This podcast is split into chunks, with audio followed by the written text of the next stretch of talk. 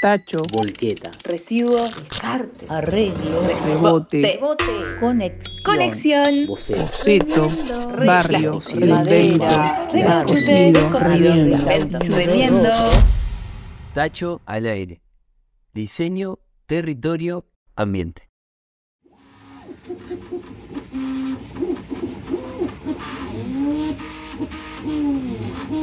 Este es el sonido de la Prusa, una de las impresoras 3D que hay en el estudio Tacho.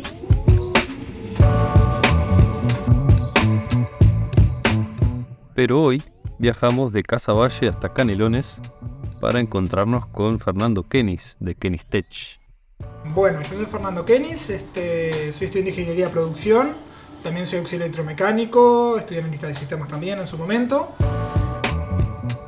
Uno de los mayores logros de Fernando es haber creado un sistema que le permite fabricar filamento plástico para impresoras 3D a partir del reciclaje del plástico de las computadoras del Plan Ceibal. Y esto nace porque cuando me compré mi primera impresora 3D, que era prácticamente un pedazo, y después cuando fui a imprimir se me terminó el rollo, como podemos ver por allí, y está, y cuando vi que aparte que era costoso, y fui para, para allí, para, para la esquina de mi casa, un contenedor siempre, siempre lleno de, basura y vi plástico. Ahí digo, espera, digo, no se, no se podrá... De ahí empecé a estudiarlo. Y busqué la vuelta, fui a la Agencia Nacional de Investigación e Innovación, fui a la Agencia Nacional de Desarrollo, me fui hasta el LATU, hice las pruebas allá, ellos me financiaron y salió esto, que es una empresa que nace para dar eh, un- una solución a los problemas de los plásticos, y una solución circular, muy pensada, profesional y con ayuda de, todo, de, de toda la sociedad, porque somos un equipo. Late on the evening of March 9, 1986, Hull once again hit print. I called my wife, told her to come down to the lab, and uh, her thought was, you know, this had better be good. Estamos escuchando a Chuck Hall, el ingeniero norteamericano responsable de la primera impresión 3D de la historia, en el laboratorio de su casa de Colorado, Estados Unidos. He showed her the world's first 3D printed object. you, you can see it's, it, you know, generally has a shape of a cup, but it's if you look at the cross sections, it's it's a bunch of circles. His patent, one of more than 50, called the invention stereolithography, and Hull quickly launched the company 3D Systems and hit the road promoting his invention to automakers in Detroit. En el 87 se fundó la primera compañía de impresión 3D llamada 3D System. Fue Chuck Hall quien logró patentar esta forma de crear objetos físicos a partir de un plástico específico. Hoy, Fernando Kenis logró desarrollar el primer filamento para impresora 3D con plástico reciclado en Uruguay. O sea, ¿qué es una impresora 3D? Voy a empezar por un, voy a ser un poco más amplio para que se entienda un poco. La impresión 3D, que no es la impresora, básicamente eh, tiene dos ramas. La parte digital, la computadora, y una parte de hardware, una parte física. Consiste en transformar un modelo digital de computadora, que es un montón de códigos en serie, para que ella lo entienda, eh, lo traducimos a su lenguaje para que ella pueda trabajar sola. De forma. No es una, es un autómata, por así decirlo, porque, porque trabaja de manera autónoma, no necesita nuestra intervención en ningún momento. O sea, yo ahora que ella no tengo que decirle cómo tiene que qué es lo que tiene que hacer. Y yo le di las órdenes y a trabajar. Pero sí, puede trabajar 24 horas seguidas. Métodos de fabricación de plástico hay varios. De, eh, eh, este se llama eh, fabricación aditiva porque básicamente un mini extrusor que tira un, plástico fundido en capas de abajo hacia arriba, como está haciendo ya. Después tenés otros métodos de, de- de- de poder, de poder moldear el plástico. Un ejemplo de esto puede ser, por ejemplo, el soplado para hacer botellas. Que entre una, una masa de aire, eh, expande la botella, o sea, grosso modo, es así. Después tenés la extrusión, algo que empuja plástico caliente por determinado molde y hace, un, por ejemplo, un perfil. Y después tenés la inyección, que, que es básicamente un molde negativo, que la máquina gigante, hace una presión gigante, inyecta el plástico, el plástico se expande en el molde y queda la pieza. Pero eso es un proceso, eso es un proceso costoso y se necesita hacer mucho para que sea rentable. Y acá es complejo, o sea, las, pro- las pocas empresas que hay suscitan con lo que pueden. Mira, allá tenés, mira, eso es un modelo digital. Entonces transforma ideas en productos físicos. Materializa ideas. Exacto. En este caso a través del, del plástico, ¿no? de, de plástico, que hoy se está trabajando también las de metal, que normalmente se usan, se llaman los CNC, Ok. de entre 3 a 5 ejes, que, que devastaban. Ellos quitaban con mechas o fresas, quitaban el material para poder hacer la pieza, como un torno. Sí. Muy bien. Pero eso, eso es maquinaria, maquinaria sumamente costosa. Y bueno, capaz que la más económica, de 30 a 40 mil dólares hacia arriba, Las de metal. las de metal. Pero las impresoras 3D son mucho más caras ahora, como fueron estas en su momento. Después eso va a bajar, la tecnología se va a hacer, se van a liberar las patentes, vamos a poder acceder a la información y alguna cosita vamos a poder hacer. Hablando como del proceso desde que vos pensaste, bueno, Ha ¿cuánto ocho tiempo te ha ocho años. llevado eso? 8 años. Y las canas y 15 kilos menos. Así que imagínate. Y en esos ocho años, ¿cómo ha sido la, la Ha habido, ha habido, o sea, siempre, mira, la, la vida del emprendedor o de este tipo de cosas, es la, eh, vos tenés que aprender una, una- un monosílabo muy importante. No. Todo te va a decir que no y que no es posible que no se puede. Y en alguna de esas casualidades encontrás un sí. Y por ahí tenés que ir. Pero es muy complejo. ¿Y cuál fue ese sí? Cuando me armé mi propia extrusora, de este tamaño que anda por ahí, chiquita así, metí plástico adentro, estudié cómo era, esperé un ratito, calentó, ta, digo, así, ¿no? Aprieto el botón y empieza a salir el hilo. Le empiezo a mirar como si hubiera, no sé, hubiera creado la pólvora. Y digo, está, es esto. Y allá fui a, a- me acuerdo a la cámara, allá la, la sede de la cámara de industria, Embaladazo. Ah, o sea, como fui así, en cuatro patas. Mirá, hay un llamado acá. Dice, hay un llamado acá que va para, para de Ani, para validar, no sé qué. Estaba mi hermano en aquella época. Y, y allá fuimos. No he llamado, nos llamaron. Después hay que dar el pitch. ¿Viste? El pitch es un discurso. Yo, o sea, mastica- masticaba varilla. De los, nervios. Y allá fui. Aparte, no solo eso, aparte, aparte, aparte me dijo, ¿quién va a estar? Aparte yo pregunto para saber, ¿no? ¿Quién va a estar? Ingenieros de acá, este estudió no sé dónde, en Harvard, no sé qué. Y ahí empecé la manera, o sea, ya hace chicle con la varilla. ¿Y cómo fue? Y Ta, y voy a, y voy con lo poquito que tenía. Y yo, aparte, una vergüenza, y mira la máquina de porquería que tengo yo, y mira lo que tienen ellos. Yo que tengo ganas de ponerme a llorar. Y digo, bueno, está, Sabe lo que Dios quiere. Y ahí empezó, mira, nosotros hicimos esto, yo agarré, con, combiné plástico así, y salió esto. Acá está. Y no sé, claro, porque el filamento tiene caducidad, entonces cuando, cuando si, si hace así se parte no sirve para nada. Pará, pero resumime el pitching. ¿Cómo, El qué, qué- pitching- qué fue lo que dijiste? Lo que dije, mire, miren, nosotros, o sea, creemos, creemos que, que se puede crear eh, plástico, o sea, filamento a partir de plástico de, de- de residuo. En general, hagamos la botella, las tablas Ceibal, y pues, creemos que se puede. Y acá está la prueba. Este es un filamento que se usa para las impresoras. Para la impresora 3D. 3D. Pues yo tenía la impresora, lo probé un poquito y, y bajó y imprimí una, una, una pavadita. Y llevé la pavadita que imprimí. Claro. Entonces dijeron, oh. Ah, dijeron, esa fue la reacción. Esa fue la reacción. ¡Ay! Y después le pusimos polipropileno, que es una cosa que habíamos conseguido. No sabía ni lo que era. Es otro plástico distinto. En aquella época, para mí, era, para, mí todos los plásticos eran iguales. Llegan los días, o sea, la ANI contesta, que la Agencia Nacional de Investigación e Innovación dice, sí, eh, vamos a hacerte la validación técnica. Fuimos al, eh, digo, y yo, claro, caminaba por las paredes, la felicidad. Ahí fui a, a CTPlas, que es el Centro Tecnológico de Plástico, nos hicieron todo la- el, el estudio del plástico, que era, si no era tóxico, si no era- se hizo todo en su propia, en la estructura que estaba allá, y esto me dice, esto tiene que andar así. Y yo al ingeniero le, o sea, lo atomicé a pregunta.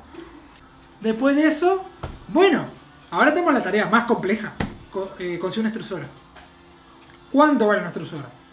Y cuando me dijeron, me sentaron en una silla, me, hacían, me abanicaban y me dieron una pastilla porque no me desmayara. ¿Cuánto sale una extrusora? Y por lo menos unos 60, 70 mil dólares, no bueno. Claro, claro, Y de ahí para arriba, ¿no? claro. Y no, o sea, y no solo la vos habías hecho una chiquita. O sea, y con- digo, para, para, pero yo voy a precio con este cacharro, estamos en el horno. Entonces, entonces no solo precisaba la extrusora, precisaba otras cosas, otros componentes más, pues un enrollador, un sistema de PLC. Ah, me, da, me da dolor de cabeza solo pensarlo. Claro. Entonces, entonces empecé a estudiar cómo funciona la extrusora, me empecé a, Estuve, creo que una semana leyendo documentos de ingeniería, que la mitad no tenía ni J, pero tuve que entender porque no me quedaba otra. Y papá encuentra un, un, un- un usillo, se dice, o tornillo, que es lo que llevan adentro, con el, con el, con, con el, el- el- el cilindro semi, semi, semi hacia afuera. Me dice, Fernando, ¿esto no sirve? Y allá me llevó papá. Quiero eso. ¿Y eso de dónde, de dónde era? Estaba en un- de allá en Centro, un chatarrero, un, Ah, estaba en un chatarrero. tirando al piso. Claro. Mirá. Y yo venía así con el tornillo así abajo del brazo, como que si, la gente dice, "Este- el tipo te te va a internar. Yo venía así con ese brazo de mío, mío, mío, mío. Entonces, Gollum. ¿eh? Bueno, sí, que soy my precious.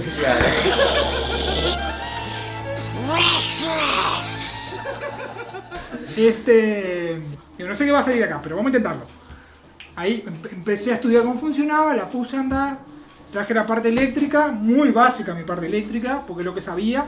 Me fui al auto a estudiar, digo, acá me tengo que preparar, con esto no me alcanza. Y tal, me preparé, o sea, puse un monitor, el profesor me ayudó pila. Entonces tuvimos que, tuvimos que, que enderezarlo lo, más, lo mejor que pudimos. Claro. Este, eh, tenía un rayón en la camisa, tenía 70.000 problemas. Pero sin el conocimiento tampoco hubiera sido hubiera sido posible. Porque por eso te digo, el conocimiento es lo que te hace libre, lo que te, es lo que genera riqueza. Entonces con todo, con todo lo que yo había aprendido, que me llevó unos cuantos años, y más lo de informática, pero todo lo más, es lo que yo lo pude hacer. Después cuando la puse a andar y salió filamento era el tipo más feliz de tierra. Después a, a los dos minutos se rompió. Pero bueno. Pero tal, después la volví a arreglar y la volví a arreglar hasta que ahora quedó y ahora anda sola. Y yo apreté un botón y es el filamento sola. Así que ahora tenés una extrusora que la armaste vos y, Y después compré otra. Compraste una al final. Una más grande, pero ya, o sea, eh, semi armada, Ok. porque solo está la parte mecánica, ¿no? La impresión 3D puede desempeñar un gran papel en zonas catastróficas o con un elevado número de personas sin hogar, refugiados o algo similar. Tiene un gran potencial, sobre todo si se utilizan materiales locales para crear un nuevo tipo de hormigón sostenible y se construye con rapidez.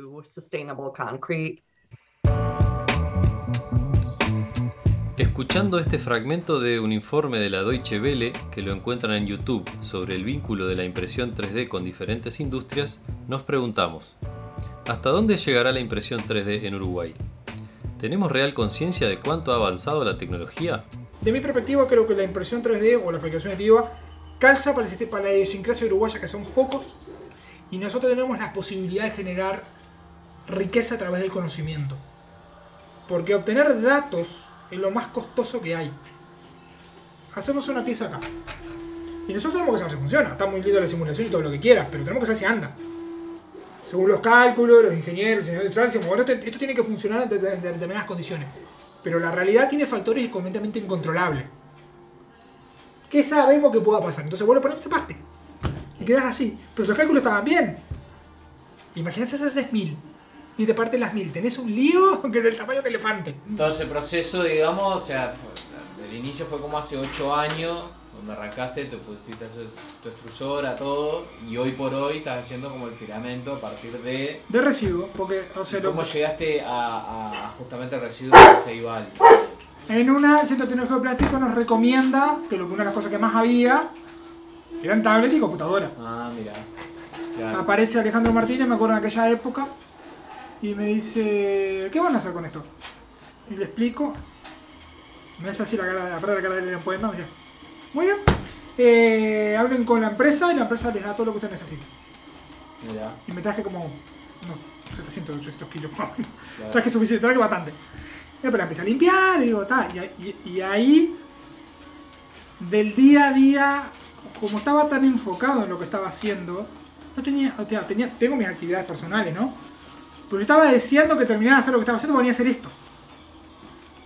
Porque, es- es- porque lo más importante es el propósito, por, por qué haces las cosas y para qué. Si vos pensás esto como una alcancía personal, las posibilidades de que tengas éxito son nulas.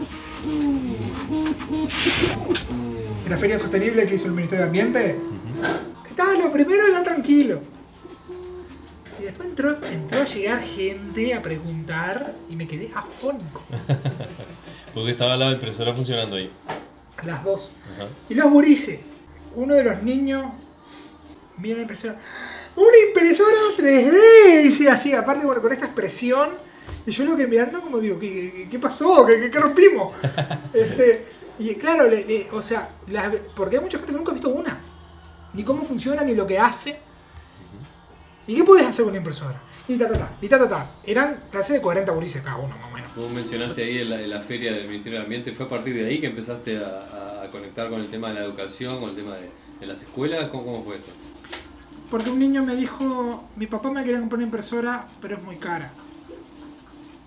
Y a mí eso me dio vuelta de la cabeza todita la santa noche. Todita la noche. Digo, acá esto no me cierra y no me cierra y no me cierra. Acá, si- de, los, poquitos recursos que tengo disponibles, hay que hacer algo. No sé qué, pero algo. Entonces, como estaba diciendo, mi impresora es para trabajar también. Digo, ¿y no se podrá? ¿Y sí se puede? este, que la idea sí que estas impresoras de buena calidad e industriales lleguen a donde tienen que llegar, que son a aquellos que las pueden, les pueden ser útiles.